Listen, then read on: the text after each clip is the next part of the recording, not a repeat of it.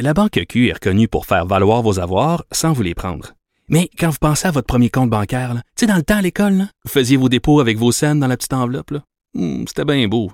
Mais avec le temps, ce vieux compte-là vous a coûté des milliers de dollars en frais, puis vous ne faites pas une scène d'intérêt. Avec la Banque Q, vous obtenez des intérêts élevés et aucun frais sur vos services bancaires courants. Autrement dit, ça fait pas mal plus de scènes dans votre enveloppe, ça. Banque Q. Faites valoir vos avoirs. Visitez banqueq.ca pour en savoir plus. Il connaît tous les dessous de la politique. Chef du bureau d'enquête de l'Assemblée nationale. Antoine Robitaille. Là-haut sur la colline. Là-haut sur la colline. Cube Radio. Bon jeudi à tous. Aujourd'hui à l'émission, l'avocat Julius Gray, très célèbre à Montréal, participe à la contestation de la loi 21 et il se dit pourtant religieux et agnostique.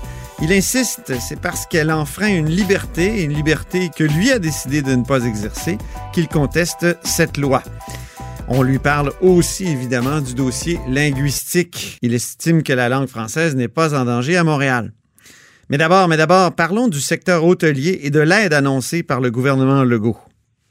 Québec vient en aide aux hôtels. La majorité recevront jusqu'à 200 000 en subvention. Ça fait un paquet de 65 millions additionnels. C'est ce qu'a annoncé la ministre Caroline Proux. Mais là, au bout du fil pour en discuter, il y a Isabelle Melançon. Bonjour. Bonjour à vous. Critique en ces matières au Parti libéral du Québec qui est en congé cette semaine. Hein? c'est la semaine, c'est la semaine en circonscription, mais on sait bien que dans ce temps-là, vous êtes en congé, vous les députés? Ah, si vous saviez, M. Robita, puis vous le savez, je le sais que ben vous oui. narguez un peu, là. J'ironise, j'ironise, euh, oui. Oui, tout à fait, tout à fait, parce qu'on a beaucoup, beaucoup de travail dans nos comtés. En tout cas, puis moi, je suis une fille de terrain. Alors, euh, je suis, euh, j'essaie d'être partout, puis principalement d'aider les banques alimentaires, là, tranquillement, on essaie de s'organiser pour euh, la saison, euh, la saison des fêtes. Euh, puis honnêtement, ça, ça, augure pas bien actuellement ah non, hein? banques alimentaires. Non. Ah oui, comme qu'est-ce qui vous fait conclure ça? Ben écoutez, pas plus tard que dimanche, j'étais à la guignolée, mais c'est une guignolée où on faisait pas de porte à porte comme les autres années, hein, ouais. à cause de, de, la pandémie. Et on me dit à quel point c'est compliqué, c'est difficile d'atteindre les gens justement pour obtenir des denrées non périssables, d'obtenir aussi les dons euh, des gens parce qu'ils sont difficiles à atteindre. Donc, euh, malheureusement, la demande est à la hausse et les dons ne le sont pas. Donc, euh, on va avoir une, une période des fêtes qui va être difficile. Oui, Noël, ça s'annonce assez déprimant cette année, ou déprimant. En effet. Oui, c'est ça. Bon, alors parlons des hôtels. C'est ce que vous demandiez, une injection de, de millions de dollars supplémentaires, non? Êtes-vous êtes content? Ben, là où je suis satisfaite, c'est qu'enfin, la ministre a vu la lumière. Elle a compris que ce que ça prenait, c'était de l'aide directe. Ça fait plusieurs mois qu'on demande euh, du côté de l'opposition officielle, là, de mon côté, de l'aide directe. à chaque fois, on se faisait un peu... Euh, un peu euh, regarder en se disant ben non, on sait bien, vous autres les libéraux, vous voulez juste qu'il y ait de l'argent direct, puis, mais c'est ce qu'ont besoin les hôteliers actuellement. Oui. Euh, je vous le dis, à quelque part, je suis heureuse parce qu'on commence à comprendre. En juin, la ministre avait déposé un plan de communication disant qu'il y avait 750 millions pour euh, l'industrie touristique. De ce 750 millions-là, il y avait 92% que c'était sous forme de prêt. Et c'est là où moi j'avais dit, ça n'a pas de bon sens. Là, là, les hôteliers, ils ont besoin de liquidité Mhm. pour pouvoir continuer à opérer. Actuellement, là, M. Robitaille, dans les hôtels partout au Québec, c'est entre 3 et 5% de taux d'occupation.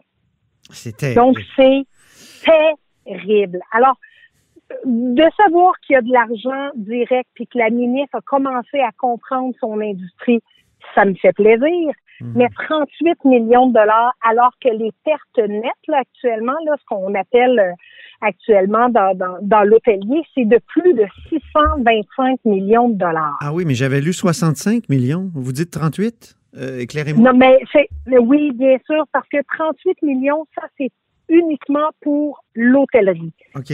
Euh, sur le 65 millions de dollars qui a été annoncé hier par Caroline Prou. Il y a plusieurs, euh, il y a plusieurs euh, programmes. donc pour l'hébergement, 38 millions. pour les OTR, pour les portes d'entrée que qu'elle appelle. Donc l'association touristique régionale, là, oui. Exactement. Montréal, Québec et l'Outaouais pour le maintien des actifs stratégiques, c'est un 17 millions de dollars. Il y a 2,5 millions de dollars pour la relance de Montréal. Bref, il y a des sommes, mais quand on parle uniquement pour les hôteliers, c'est 38 millions de dollars. Et ça, ça inclut euh, les gîtes, les pourvoiries et les hôtels qui ont entre 4 et 299 chambres. Mhm. Mon, où j'étais déçue hier, là, mm-hmm. c'est de voir que la ministre du Tourisme a abdiqué sa responsabilité quant aux grands hôtels qui, eux, hein, ils cherchent encore des solutions parce qu'il n'y a pas de solution pour les hôtels de plus de 300 chambres. Ben, elle a dit ça, c'est mon collègue, le ministre Fitzgibbon, qui va s'occuper de trouver des solutions. Donc, ah. on est rendu avec un, ministère du tourisme. Il y a le volet 1 et le volet 2, ben, c'est à l'économie. Elle abdique ses responsabilités à M. Fitzgibbon. Ça, hier, ça m'a surpris et ça a surpris beaucoup de gens dans le milieu, je dois vous le dire. OK. Vous demandiez, vous, un congé de taxe, un congé de taxe pas un congé. Moi, ce que j'avais, ce que j'avais fait comme proposition, puis merci de le ramener parce que l'opposition, on fait pas que s'opposer, on fait des propositions. Ce que mhm. j'avais proposé au gouvernement, c'était de dire, actuellement, là, les municipalités disent, nous autres, là, on peut, on peut pas diminuer la taxe foncière pour les hôtels même si ça va pas bien, parce que eux ont besoin aussi de payer les factures pour offrir des services à la population ambiante. Alors, moi, ce que j'ai fait comme proposition, j'ai dit à Québec, Québec, vous devriez payer le compte de taxes foncières des hôtels, en tout cas pour le deuxième ou le troisième trimestre, là, une partie de ce compte de taxes-là. Comme ça, les, les municipalités et les villes vont être sûres d'être payées. Et comme ça, ça va donner aussi de la marge de manœuvre aux hôteliers parce que actuellement, là, il faut comprendre la situation, à quel point elle est critique. 77% des hôteliers ne pensent pas survivre dans les six prochains mois. C'est ça la situation ah actuellement au Québec. Vous disiez 12 prochains mois, euh, donc ça s'est ça s'est raccourci là. Oui, tout à fait. Ça, c'est des données qui viennent euh, d'ailleurs euh, des associations d'hôtellerie. Mhm.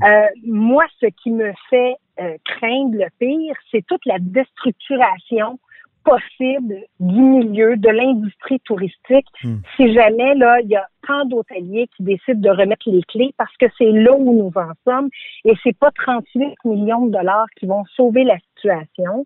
Euh, je comprends que la ministre a vu que ces programmes qu'elle avait présentés euh, au mois de juin ne fonctionnaient pas, est en train de retravailler là-dedans, mais on n'a pas la marge de manœuvre nécessaire actuellement pour sauver l'industrie touristique. Et d'ailleurs.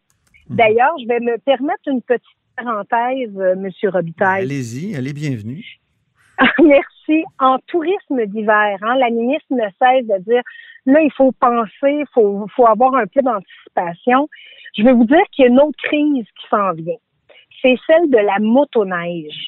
Ah, la euh, motoneige. À chaque année. Ben, oui, mais cette année, je vais vous dire, le problème, c'est que en zone rouge, les relais de motoneige, donc ceux qui assurent la sécurité, hein, ceux qui permettent euh, justement qu'on puisse avoir euh, des ondes cellulaires dans les relais où on peut se réchauffer, ou s'il arrive un accident, on est capable d'appeler des secours. Mais les relais de motoneige actuellement se font fait dire, ben, en zone rouge, vous pouvez pas ouvrir votre salle à manger. Et c'est comme ça qu'ils sont capables de faire leur paiement, eux autres aussi, de coûts fixes, là, de mhm. chauffage, de main-d'œuvre. Et là, la ministre leur a dit, ben, vous pourriez ouvrir gratuitement, là. Dans le fond, ouvrez, là, puis vous pouvez pas servir de repas. Donc, ils sont pas capables de, de recevoir le paiement juste du service qu'ils vont offrir. Et s'ils n'ouvrent pas, vous comprenez que ça peut compromettre complètement la saison de la motoneige cette année. Oui, oui, oui. Ah, ben c'est bon, ça va être plus de monde qui va se mettre au ski de fond.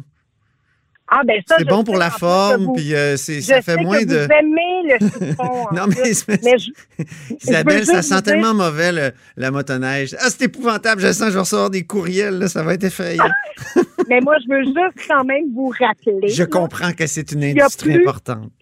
Oui, c'est ça qu'il y a plus de 200 000 immatriculations de motoneige au Québec. J'ai hâte Ça qu'il en soit là, de la électrique. motoneige quand on y pense. J'ai juste hâte que ça soit électrique. Hein, Ah ouais, ben moi aussi.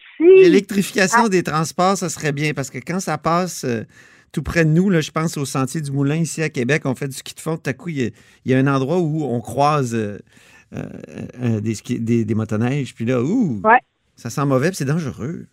Ben moi, en tout cas, quand vous me parlez d'électrique, vous savez, comme ancienne ministre de l'Environnement, je suis très heureuse. Et d'ailleurs, je vous parle assise à l'intérieur de ma voiture électrique. Ah, c'est bien. C'est bien. Ben, ben, vous vous avez dû aimer le plan d'électrification qui a été proposé cette semaine? Ah ben écoutez, c'est une pâle copie, très pâle copie de ce qui a Oh. déjà été euh, proposé. J'ai comme l'impression que c'est Euh, plus précis que, que ce que vous aviez déposé. Mais j'ai même pas le temps d'en parler, malheureusement. Ça fait déjà 10 minutes qu'on se parle. Ah, Je mais on Vous- aura la chance de se. Vous me rappellerez, puis bonne chance avec les, euh, les, les banques alimentaires. Là. Je pense que Ah, il, faut, il faut donner cette année puis s'occuper de ça, euh, c'est certain. Il faut penser à ceux Oui. et à celles qui n'ont pas le privilège que nous, nous avons euh, d'avoir un emploi, d'avoir Ouais. euh, des milieux euh, des milieux stables. Donc, euh, oui, donnez généreusement, s'il vous plaît. Puis, je vous, ceux-là qui ont les moyens, pensez aux hôtels, pensez aux hôteliers, pensez à aller vous réserver une petite nuitée là, avec, euh, avec votre amoureux, votre amoureuse. Euh, faut les aider, nos hôteliers, on les aime. idée, ça? Ben oui. Alors euh, voilà, c'est un appel, euh, c'est un appel, euh, un cri du cœur aussi que je fais pour les hôteliers qui travaillent très très fort et, et, et qui ont fait la réputation du Québec partout à l'international, sur la scène internationale. Merci beaucoup, Isabelle Mélenchon, critique du Parti libéral du Québec en matière de tourisme, entre autres. Au plaisir.